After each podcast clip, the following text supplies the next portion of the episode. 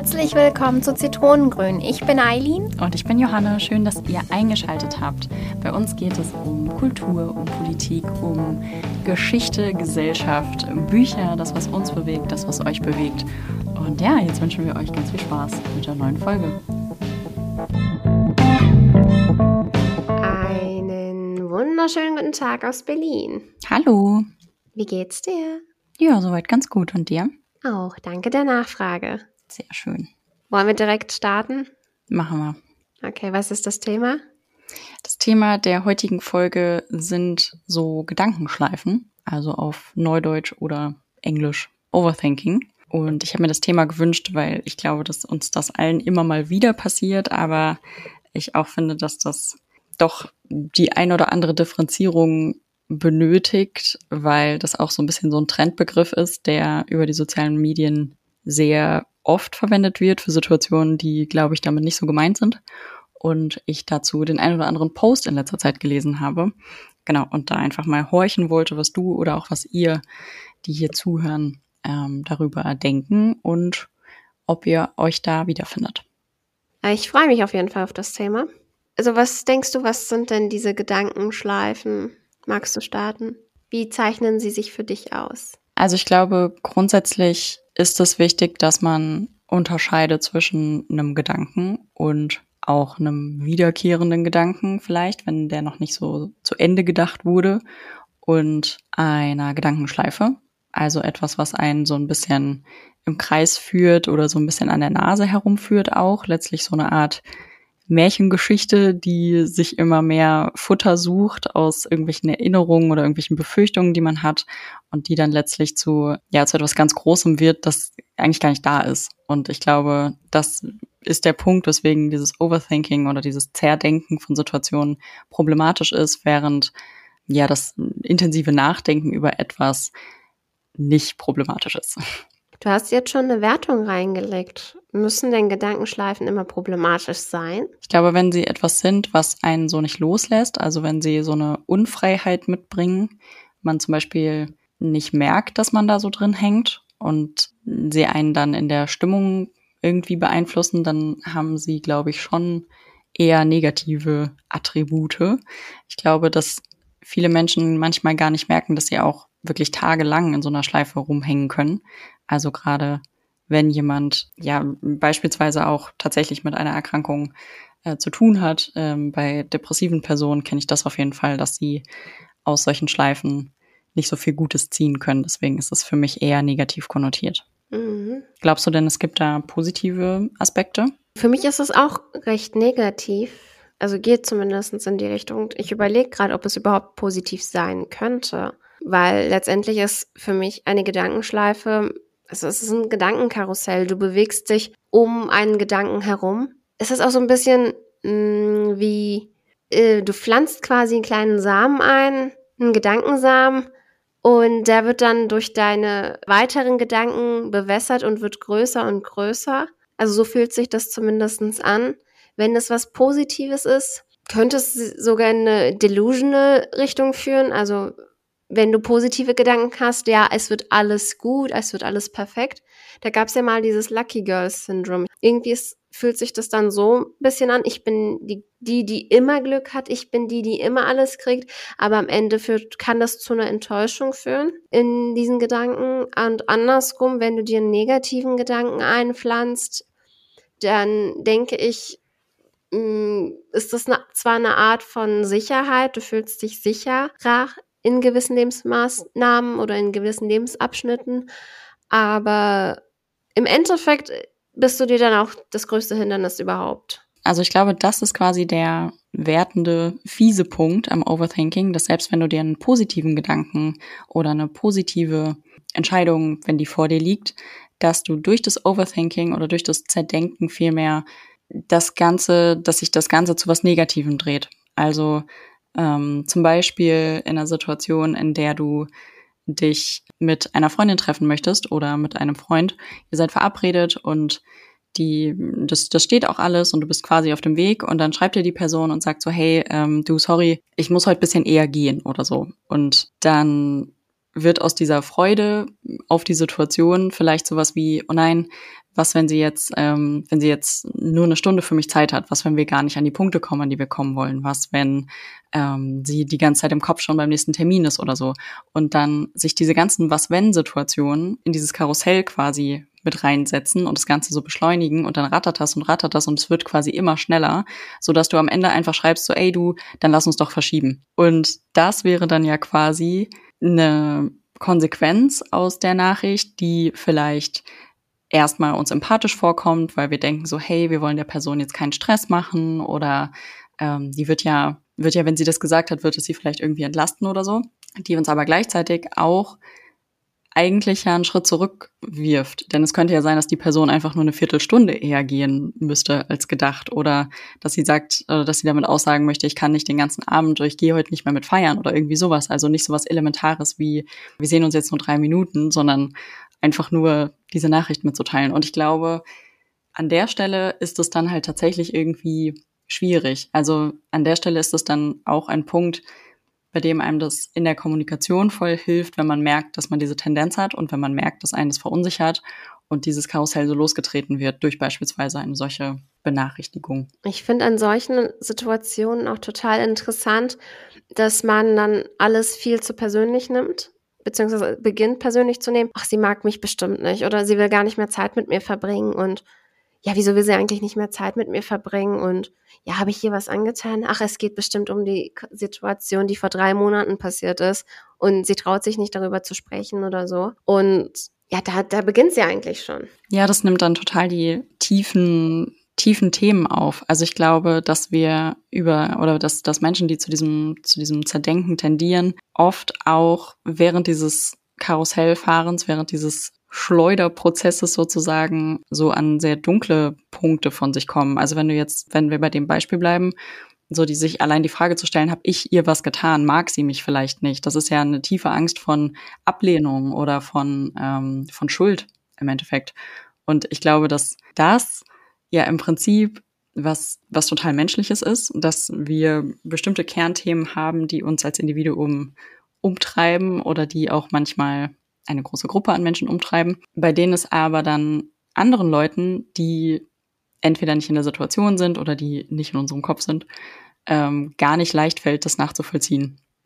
Denn die Reaktion, die dann zum Beispiel käme, also würden wir, wenn wir jetzt beim Beispiel bleiben, würden wir tatsächlich absagen, dann wäre die andere Person wahrscheinlich total vor den Kopf ge gehauen und wäre vielleicht ein bisschen traurig und würde sagen, hey du, das wollte ich jetzt damit nicht aussagen, so sorry, wenn dich das irgendwie getroffen hat oder so. Also man hat sofort ein Missverständnis, was auch total nachvollziehbar ist im Nachhinein, weil ja die andere Person das, also so wie genau hätte sie das checken können, was das gerade in einem auslöst. Und ich glaube, dass es da unzählige Beispiele von gibt, die uns ein Miteinander manchmal echt schwer machen, wegen dieser, wegen dieser Zerdenktendenz im Endeffekt. Jetzt ist halt natürlich meine Frage, kommt dieses Überdenken durch eine bestimmte Art von Angst, eine bestimmte Art von Unsicherheit? Oder woran könnte das liegen? Was denkst du? Ich glaube, naja, aus einer tiefen psychologischen Perspektive würde man es jetzt natürlich auf die Kindheit zurückführen. Ähm, und ich denke, dass da sicherlich auch einiges dran oder zu finden ist ich glaube, dass das oft bei Menschen so ist, die irgendwann in ihrem Leben mal in einer Phase waren, in der sie so sehr auf Eierschalen herumlaufen mussten, also auf der sie quasi oder in der sie quasi sehr, sehr vorsichtig sein mussten oder das Gefühl hatten, das sein zu müssen in ihrem, in ihrer Umgebung, in ihrem Umfeld, ähm, aus Angst vor den Konsequenzen, wenn sie da jetzt ähm, jemandem, jemanden verärgern zum Beispiel und sich daraus dann quasi so eine Art Schutzmechanismus entwickelt hat, der sie dazu bringt, alle möglichen Szenarien einmal durchzudenken und dann gewappnet zu sein und daraus dann quasi keine Fehler zu machen. Also im Endeffekt führst du das dennoch auf eine Angst zurück. Verstehe ich dich richtig? Also dieses Übermaß an Denken oder muss es denn überhaupt konsequent was mit Angst zu tun haben? Ja, ist die Frage. Also ich glaube, es hat auf jeden Fall was mit Kernthemen zu tun. Wenn die angstbesetzt sind, dann, dann ja definitiv. Aber es kann ja beispielsweise auch einfach, ich weiß nicht, ob ich da vielleicht jetzt sogar ein bisschen zu sehr schon in diese Richtung denke. Also ich, mir fällt gerade kein anderes Szenario ein, was, ähm, was so als Kernthema gilt. Denn zum Beispiel die, ja, die Angst vor Ablehnung ist ja trotzdem auch eine Angst. Oder das so, so schuld zu sein oder nicht gesehen zu werden oder was auch immer einen so ganz tief in sich irgendwie nicht geliebt zu werden oder sowas. Das sind ja alles ganz ur, urgesteinige Sorgen, die in unseren, die in unserer Seele herumwabern seit, ähm, seit vielen, vielen Jahren meistens. Und die in ganz vielen Situationen irgendwie Einzug finden und die sicherlich aber auch je nach Person verschieden sind. Also ich überlege jetzt zum Beispiel gerade, ob alle Leute, die overthinken quasi oder die, die so zerdenken, ob die alle die gleichen Kernängste haben. Weil ich glaube, jemand, der Angst hat, nicht gesehen zu werden, würde weniger nachgrübeln und weniger intensiv sich so in alle Situationen reinversetzen, sondern eher aktiv handeln, um gesehen zu werden.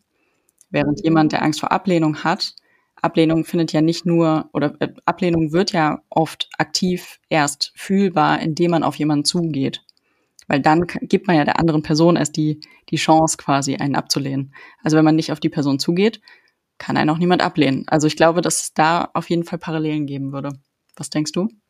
Ich denke schon, dass das sehr stark mit einer Angst abhängig ist, ähm, weil wir uns durch das Übermaß an Denken in Sicherheit wiegen wollen. Also das ist natürlich nicht bewusst. Es hat natürlich auch bewusste Züge, wenn du mit Absicht an Szenarien denkst, damit du dich selbst in Sicherheit wiegen kannst, um eine Ausrede zu finden, um dieser Aktivität oder dieser Handlung nicht nachgehen zu müssen? Ja, denke ich. Hast du da ein Beispiel? Ich kann ein persönliches Beispiel geben. Ich äh, habe tatsächlich Flugangst. Und bei meiner Flugangst ist es so, ist es ziemlich ausgeprägt bei mir.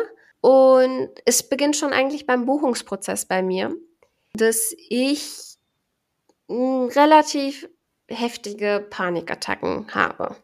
Also Angstattacken eher, nicht Panikattacken, aber Angstattacken. Ich bin damals nach Portugal geflogen, also und mir ging es wirklich miserabel. Ich, ich, ihr wüsst, also wenn ihr mich in dem Moment gesehen hättet, wie ich in den Flieger gestiegen bin, es war die reinste Hölle. Ich habe mir wirklich alle Szenarien ausgemalt.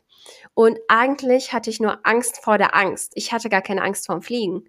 Ich hatte Angst vor, vor meiner Angst, weil ich nicht wusste, wie ich mich in dem Moment während, also ich dachte, mich überkommt eine Panik während des Fluges und ich hatte gerade davor Angst. Und das Szenario habe ich mir wahrscheinlich 10.000 Mal im Kopf durchgespielt so könntest du machen, das könntest du machen, dies könntest du machen. Im Endeffekt hat sich keins von diesen Szenarien bewahrheitet in dem Moment. Weil ich einfach gedanklich gar nicht in dem Moment war, sondern gedanklich schon irgendwie in einer Situation gewesen bin, die wirklich gar nicht existiert hat. Und das war die Angst halt. Und wie war das jetzt quasi bei dem neuen Buchungsprozess? Das können wir direkt überspringen. Ich bin seitdem nicht mehr geflogen. Und hast du es immer mal wieder versucht und dann ging es quasi von vorne los? Mm, ich habe es tatsächlich versucht, aber ich konnte nicht mehr buchen. Ähm, ich hatte auch kein schlimmes Erlebnis oder so, muss man ja auch mal sagen. Ich hatte wirklich kein schlimmes Erlebnis oder keine schlecht, schlimme Erfahrung. Jetzt in dem Sinne, jetzt bei meinem letzten Flug. Aber mir fallen immer wieder Situationen ein, wo ich am Flughafen saß und nicht den Flug angetreten bin. Das ist mir auch schon passiert beispielsweise. Mm, oder wo ich dann wirklich ganz krampfhaft ein Ticket buchen wollte und dann wirklich richtig in Tränen ausgebrochen bin, weil ich das nicht konnte. Und deshalb habe ich danach nicht mehr den Versuch gewagt. Und als ich wirklich den Versuch wagen wollte, zu meinem Pech war, waren die Ticketpreise nicht mehr gut genug, um zu buchen. Ja, das ist ja dann eigentlich total total blöd, oder? Weil du ja durch diese, durch diese Sorge, die durch das Overthinking so gestützt wird oder bestärkt wird, mm, letztlich dann den Flug nicht antreten konntest. Ja, das war jetzt vor der Pandemie. Genau, das war vor der Pandemie, die Situation. Die Sache ist, ich habe das auch schon mehrfach gesagt, ich könnte diese Angst besiegen. Ich weiß auch, dass ich die Kraft dazu habe. Nur die Situation ist die, ich muss am selben Tag, wenn ich mir diesen Mut ergriffen habe, auch fliegen. Weil wenn ich das in die Länge ziehe, wird sich auch meine Angst und dadurch auch diese, dieser Gedankenkarussell vergrößern.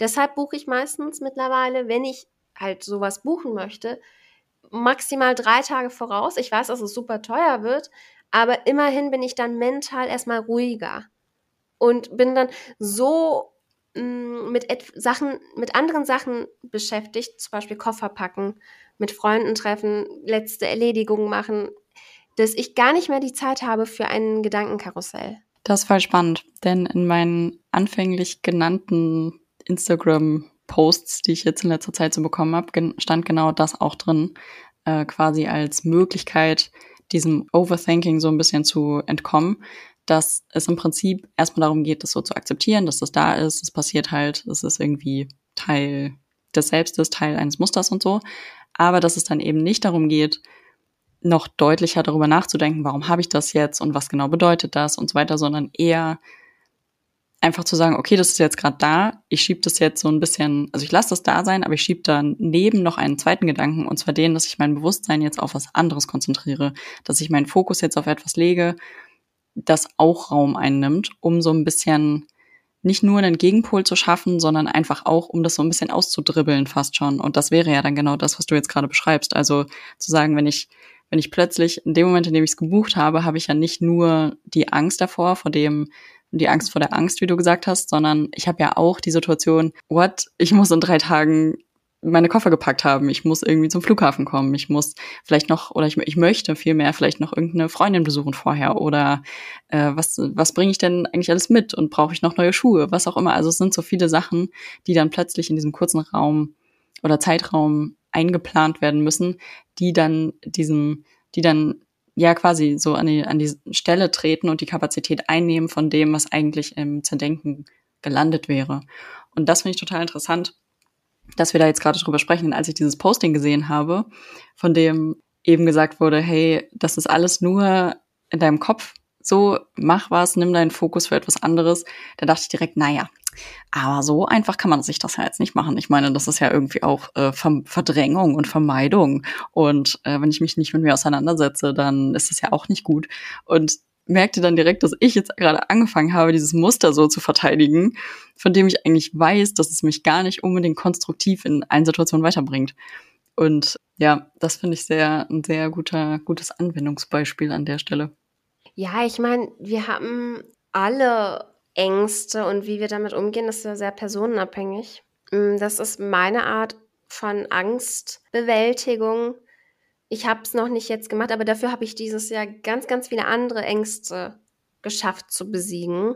Zum Beispiel, ich bin jetzt das erste Mal, habe ich einen Solo-Trip gemacht, ganz alleine. Ich habe ganz mit Minischritten angefangen, weil ich glaube, wenn man mit Minischritten beginnt im Leben, dass man da eine schöne Grundlage schafft. Meine Mutter sagt immer, das nehme ich immer mit, wenn du anfängst ein Haus zu bauen, beginnst, beginnst du ja auch eigentlich mit einer m, mm, Grundlage, damit das Haus, falls es zu einem Erdbeben kommt oder so, nicht direkt von Grund auf erschüttet und nicht zerstört wird. Und so ist eigentlich auch das Leben und Situationen zu bewältigen oder Karriereleiter zu steigen. Du brauchst erstmal eine Grundlage für alles, einen Grundstein, damit du diese auch erklimmen kannst. Und wenn du das peu à peu machst, hast du am Ende einen festen Boden, der auch dir nicht weggenommen werden kann und der sich auch nicht leicht zerstören lässt. Und so ist das auch mit Angstbewältigung und auch sämtlichen Gedankenkarussell. Also wenn du sicherer im Leben sein möchtest und weniger von diesen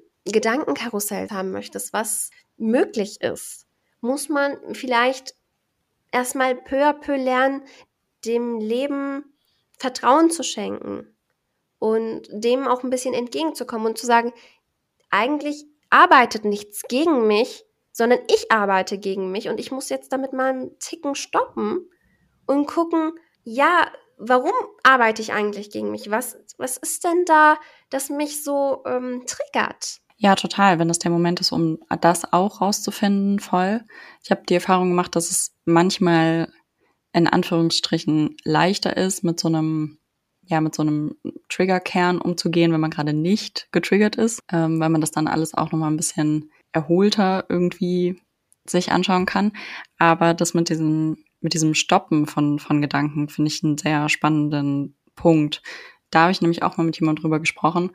Und die Person hat gesagt, wenn, wenn das quasi im Kopf so losgeht, dass ganz viele zweifelnde Gedanken an der eigenen an dem eigenen Werk, das gerade geschaffen wurde, in welche Richtung auch immer, sei das einfach eine Abgabe für die Schule, für die Uni oder sei das ähm, eine Präsentation, die man für die Arbeit halten muss, bei der man weiß, ey, ich habe das alles erarbeitet, ich weiß genau, worum es geht. Hier gibt es keinerlei Unsicherheiten. Das sind meine Fakten und Zahlen, die ich hier reinge reingebaut habe und so. Wenn dann doch dieser zweifelnde Gedanke kommt und es fängt richtig oft mit irgendwas Zweifelnden an, finde ich. Also ist bei mir auch so, dass diese Gedankenschleife so langsam ihren Weg bahnt, um sich dann immer weiter, immer schneller zu bewegen, dass er meinte, dass, also die Person, mit der ich gesprochen habe, meinte, dass er immer so eine Art, so wirklich so ein, ähm, so ein visuelles Stoppschild, wie auch an der Straße steht, einfach so versucht, in diesen Gedanken zu setzen und zu sagen, so, nee, hier nicht, hier gehe ich jetzt nicht weiter, ich biege ab, ich biege in die andere Richtung, ich äh, gehe die Präsentation vielleicht nochmal durch oder gehe spazieren, mache was ganz, ganz anderes.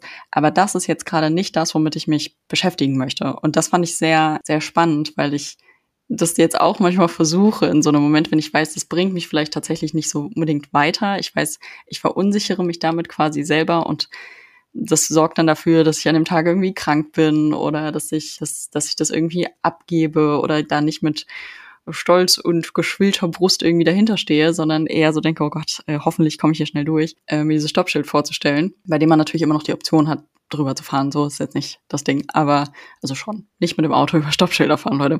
Aber es ist auf jeden Fall eine Möglichkeit, die Entscheidung bewusst zu treffen. Gehe ich jetzt noch weiter? Denke ich jetzt noch weiter drüber nach? Oder biege ich lieber ab und mache etwas ganz anderes? Das ist interessant. Also die Methode ist interessant, weil bei mir sie genau das Gegenteil bewirkt. Mhm. Wenn ich in dem Moment sage, stopp, dann werden diese Gedanken noch größer, als sie es waren. Das fand ich total interessant deshalb. Deshalb, bei mir ist, ich mache genau das Gegenteil. Ich kehre dann in mich hinein und sage, okay, mach mal jetzt weiter. Wie groß kann, können deine Gedanken noch werden? Und ich versuche dann das größtmögliche Szenario zu malen, das in dem Moment überhaupt geht. Und ich merke in dem Moment, dann hört's auf. In dem Moment, wo ich einfach mich selbst challenge und sage, ja, je, mach jetzt mal weiter. Denk einfach nur an das schlimmste Szenario, das gehen könnte, ähm, hört es bei mir auf. Was meinst du, warum? Weil diese Szenarien irgendwie so ein bisschen absurd wirken oder weil weil du dann keine Angst mehr davor hast? Ich weiß den Grund tatsächlich nicht. Ich glaube, es wird mir bewusst, dass ich da anfange, irgendetwas zu malen, also zumindest gedanklich zu malen. Das wäre vielleicht ein Grund, dass es mir bewusst wird. Und der zweite wäre vielleicht, hm, ich denke mir dann so, schlimmer als der Tod kann es ja nicht kommen. Und wenn es der Tod ist, ja okay, mal was Größeres als der Tod. Geht ja irgendwie gar nicht mehr. Das finde ich auch spannend. Ich glaube, bei beiden Methoden geht es im Prinzip darum, dass man so eine, so eine Art ähm, Kontrollierbarkeit wieder zurückbekommt. Denn im Endeffekt ist ja so ein Gedankenkarussell etwas, was einem total aus der Hand genommen wird. Also so, ich habe manchmal Gedanken, bei denen ich selber denke, so, whoop, wo kommt ihr denn her? Das ist irgendwie, ihr wart gar nicht eingeladen, das ist irgendwie viel zu krass. Und ich glaube, in dem Moment, in dem man entweder das so herausfordert und sagt, ja, ähm, komm doch, mach doch, mach dich doch groß, mach doch einfach, nimm doch hier alles ein und dann schauen wir mal, so, was da wirklich hintersteht. Oder eben zu sagen, so, nee, du hast hier gar keinen Platz. So, ich habe ich hab gerade einfach keine Zeit. Ich möchte mich jetzt auf was anderes konzentrieren. Da, da wird es ja plötzlich wieder so ein bisschen, kommt es wieder zu einem zurück. Also da hat man dann wieder mehr sich selber so in, ich weiß nicht, ob man sich das vorstellen kann, für mich ist das voll das visuelle Traumland hier gerade.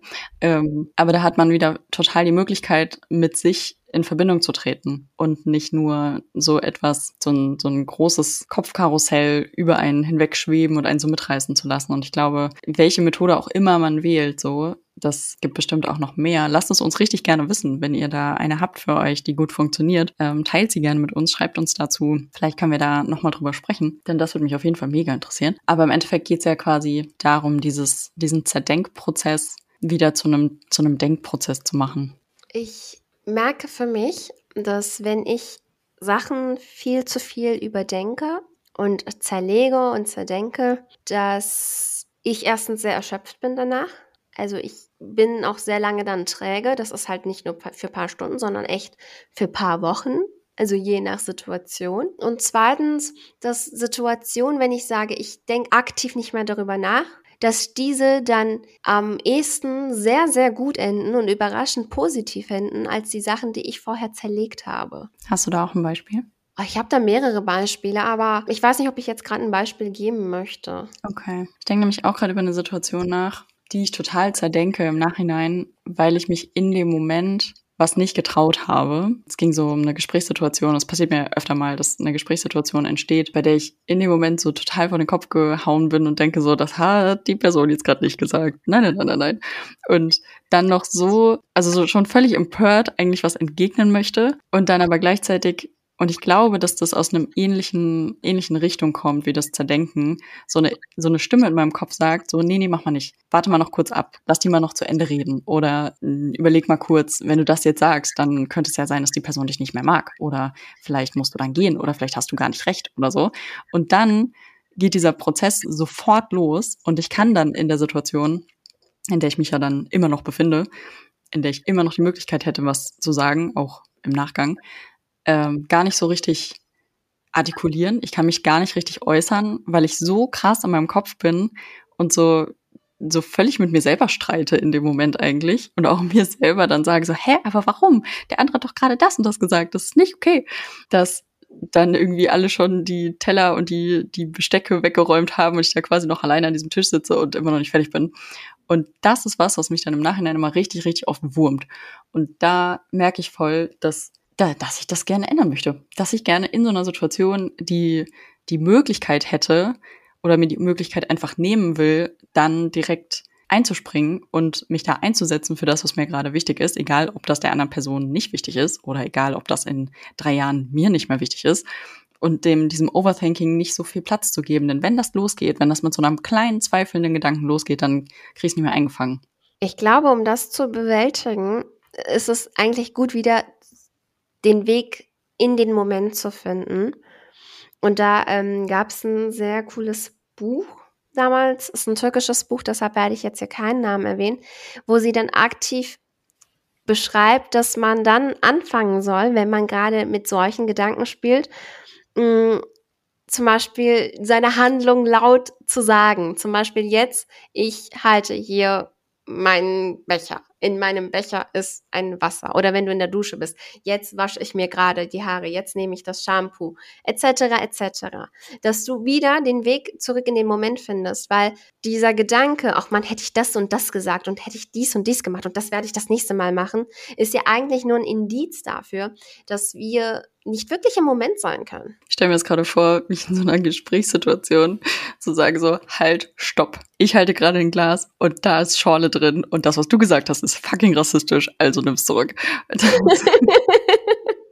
auf jeden Fall, auf jeden Fall Gamechanger. Ich denke schon. Ich werde berichten, wie und ob es funktioniert. Ja, ich finde, und das ist eine Art Akzeptanz, die wir uns alle vielleicht aneignen müssen. Sachen geschehen so, wie sie geschehen müssen. Sätze werden so ausgesprochen, wie sie ausgesprochen werden müssen in dem Moment. Es gibt Menschen, die glauben an das Schicksal, andere glauben wieder, wie, wiederum weniger. Das ist alles ein Teil des Lebens und ein Teil im Flusses zu sein. Ich habe heute zum Beispiel ähm, einer Freundin erzählt, so, wir leben alle irgendwie auf einer Welle. Mal haben wir Höhen, mal haben wir Tiefen. Es ist wichtig, nur dieses zu bemerken und das irgendwie willkommen zu heißen. Und so ist das auch mit Gesprächen. Vielleicht musst du das in dem Moment einfach raus und vielleicht ist es okay, dass du dich da nicht rechtfertigen konntest oder zumindest dass deinen Gedanken nicht laut ausgesprochen hast. Wer weiß, in welche Richtung das dann hätte führen können oder geführt hätte. So. Ja, klar, das weiß man nicht, aber das ist ja auf jeden Fall so ein Futter für mein nicht mein Nichtsagen quasi. Genau. Das ist ja genau das Thema, was ich eigentlich schwierig finde, denn ich weiß ja letztlich nicht, ob was Schlimmes, Schlimmes passiert wäre. Vielleicht wäre es auch total gut gewesen. Das Einzige, was ich auf jeden Fall weiß, ist, dass es mich tierisch nervt, nicht keinerlei Versuch starten, gestartet zu haben, als also einfach aus dieser Sorge, dass, dass die Konsequenz auf jeden Fall eine schlechte sein wird. Genau, das, darauf wollte ich nämlich jetzt auch hinaus dadurch.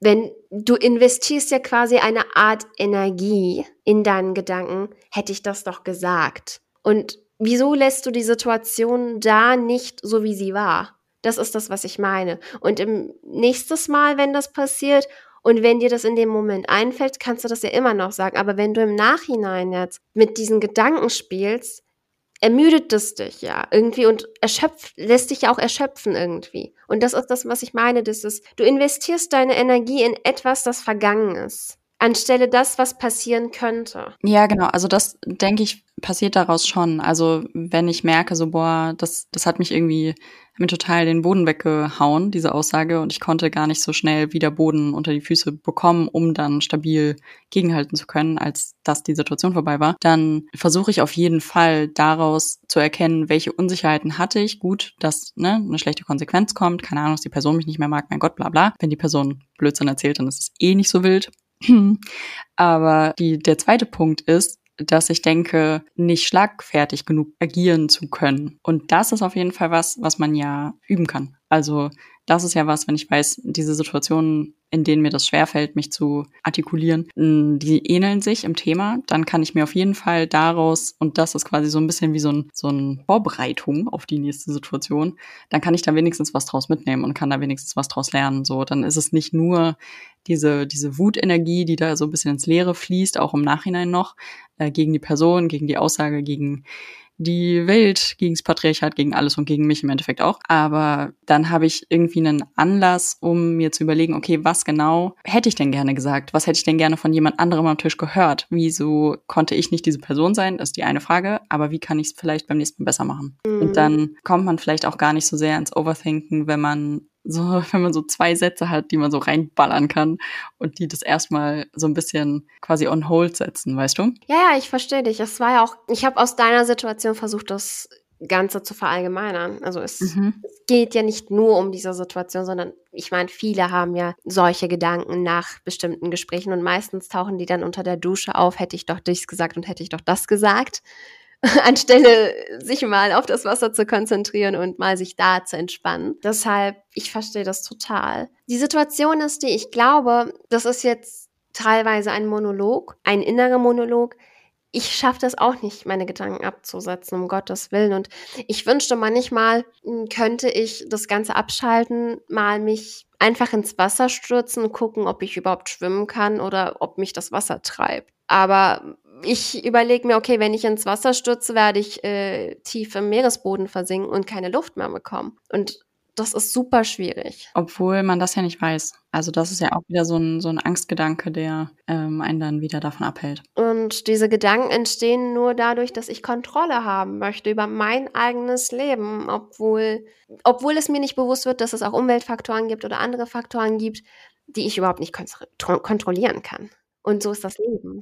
Und deshalb, ich, ich weiß, wie ermüdend das ist für alle von uns. Ich, wir sind, glaube ich, alle irgendwie da auf einem Boot. Einige sprechen das von uns an, andere wiederum versuchen in ihrer Ecke stillschweigend so zu tun, als ob nichts wäre. Und ich finde, die Art von äh, Situationsregelung ist schwierig, schwieriger zu, handhaben als die, die das aktiv aussprechen, weil die, die das aktiv aussprechen, wissen, dass sie nicht alleine sind und können gemeinsam Lösungen dafür finden, sei es mit Freunden, sei es mit der Familie oder sei es mit dem Partner. Während die anderen, die in der Ecke einfach ihr Leid versuchen zu ertragen und in ihren Gedanken einfach versinken, sagen, wie schrecklich doch die Welt ist. Ja, total. Ich glaube, da hm, ist es auch wichtig an der Stelle, gerade bei dem Thema nochmal ganz warmen Herzens darauf hinzuweisen, dass wenn ihr merkt, dass ihr aus diesen sehr, sehr negativen Gedankenschleifen nicht mehr alleine rauskommt, dass es dann immer in Ordnung ist, da um Hilfe zu bitten. Und Absolut. Sei das, sei das bei der Familie, bei Freunden, beim Umfeld oder bei Menschen, denen ihr irgendwie vertraut. Aber es gibt auch anonyme Methoden, es gibt Nottelefone und ähm, genau, dementsprechend äh, gebt da gut auf euch acht und nehmt es auch ernst. Also wenn das was ist, was sich wirklich sehr, sehr düster anfühlt und ähm, bei dem ihr das Gefühl habt, da seid ihr jetzt erschrocken über das, was ihr denkt zum Beispiel, dann äh, teilt euch damit, denn es sind eure Gedanken, das heißt, die können jemand anderen erstmal nicht verletzen so und äh, die Person entscheidet auch, ob es sie belastet oder nicht. Dementsprechend nehmt es nehmt das in die Hand, nehmt, seid mutig und ja, passt gut auf euch auf. Und habt keine Angst vor Therapie. Also das ist auch so eine Sache, weil das ist ganz wichtig ich glaube, heute ist es immer noch so, dass Therapie noch verpönt ist, aber ich meine, es ist nichts anderes, als zum Arzt zu gehen und zu sagen, ich habe Bauchschmerzen. Und ich finde, Therapien sind wirklich bereichernd. Ihr könnt einfach euren Frust, euren Kummer, alles, was ihr in dem Moment mit euch trägt, einfach beim Therapeuten stehen und liegen lassen und kommt dann ein bisschen erholter aus dieser Sitzung raus. Und, und der Therapeut kann euch im guten Falle natürlich einen Tipp geben, wie ihr das Ganze regeln könnt für euch. Oder ihr seid einfach nur euren Kummer in dem Moment los und habt jemanden zum Sprechen. Genau. Und wenn einem danach ist oder man die Kapazität hat, dann kann man vielleicht das eine oder andere auch miteinander sortieren und ein bisschen klarer sehen oder neu verstehen und die Perspektive wechseln. Das, das ist auf jeden Fall schon eine sehr, sehr gute und sehr hilfreiche und auf jeden Fall für uns alle auch sehr wichtige äh, Möglichkeit. Absolut. Ich hätte nicht gedacht, dass wir jetzt heute in diese Richtung driften, aber es hat gut getan, auch für mich. Muss ich auch sagen. Danke dir fürs Gespräch und danke euch fürs Zuhören. danke auch, also in diesem Sinne. Bis dann. Ciao. Danke fürs Zuhören. Das war Zitronengrün.